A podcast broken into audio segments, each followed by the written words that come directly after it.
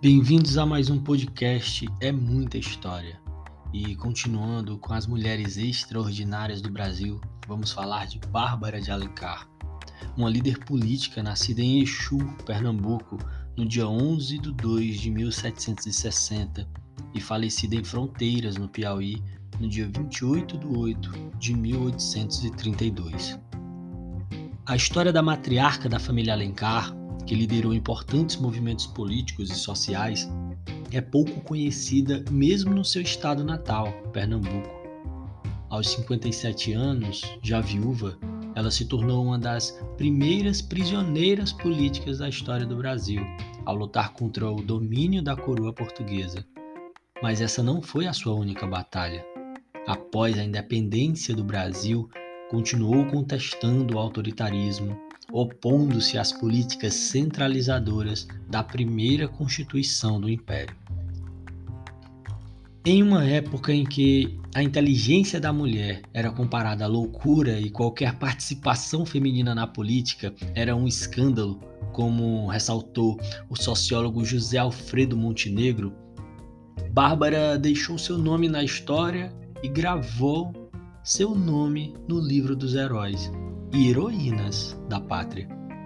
Influenciados pelas ações, pelas opiniões e pelo espírito contestador da mãe, seus filhos também se tornaram importantes figuras políticas na luta por ideias de liberdade e igualdade.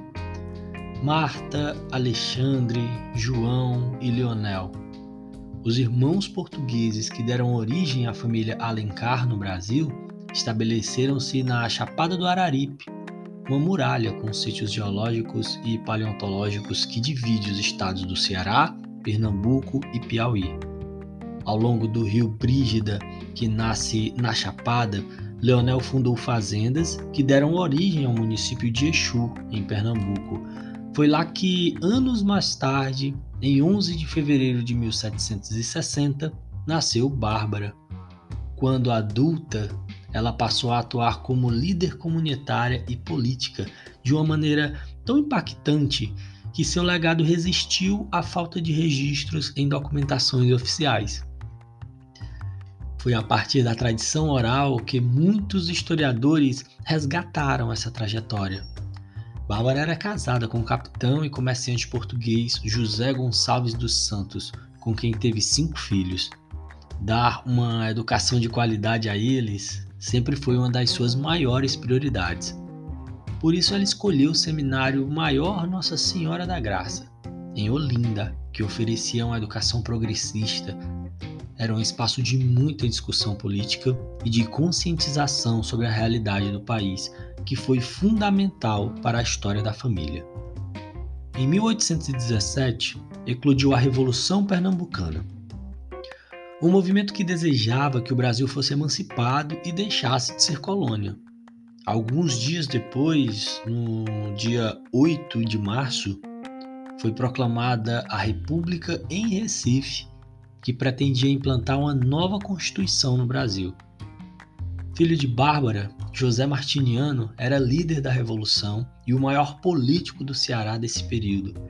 Ele foi para o Cariri reunir seus familiares e do púlpito da Igreja da Sé, no Crato, comandou uma passeata ao lado da mãe em direção à Câmara Municipal. Ao chegar ao local, retirou a bandeira da coroa portuguesa e fincou uma bandeira branca da República em seu lugar. A repressão foi dura. No mesmo ano, a matriarca e seus familiares foram presos e acusados de traição ao governo. Ela foi torturada e encarcerada em condições deploráveis e insalubres em uma das celas da fortaleza de Nossa Senhora da Assunção, no Ceará. Detida durante quatro anos, Bárbara foi transferida para prisões em Recife e Salvador.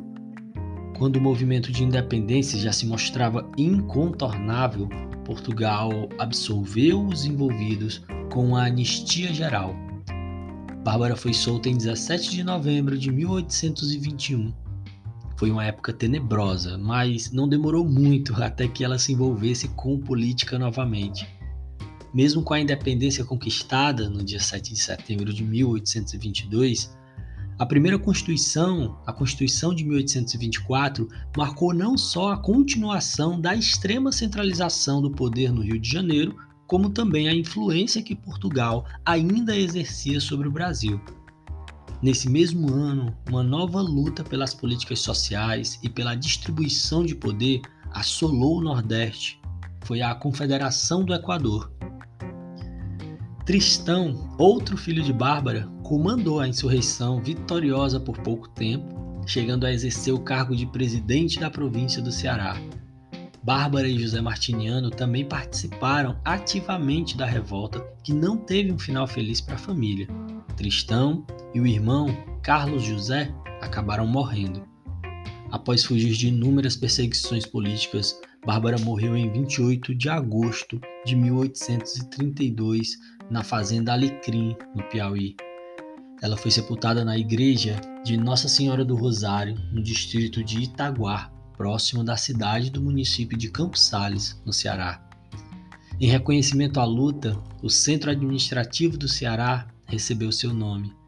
Na década de 1990, foi erguida uma estátua de heroína na Praça da Medianeira, em Fortaleza. Em 2011, foi fundada na capital cearense um instituto que leva o seu nome e se dedica à defesa dos direitos das minorias e das políticas públicas.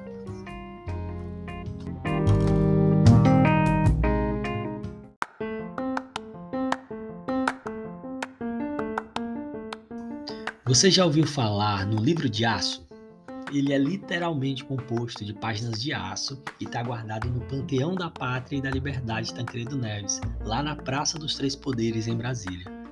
Além de documentar as figuras que protagonizaram momentos importantes na história do Brasil e ajudaram a construir e fortalecer a identidade nacional, também homenageia os soldados da borracha, cujos nomes não são identificados. Esses soldados foram os seringueiros recrutados para trabalhar na coleta de látex durante a Segunda Guerra Mundial e enviar esse látex aos Estados Unidos, ajudando assim nos esforços de combate ao nazismo. Para que um nome seja incluído no livro, o Senado e a Câmara dos Deputados precisam aprovar uma lei. Menos de 10% dos nomes que figuram nele são de mulheres. Entre as heroínas homenageadas estão a enfermeira Anna Neri, a estilista Zuzu Angel e as revolucionárias Anita Garibaldi e Bárbara de Alencar.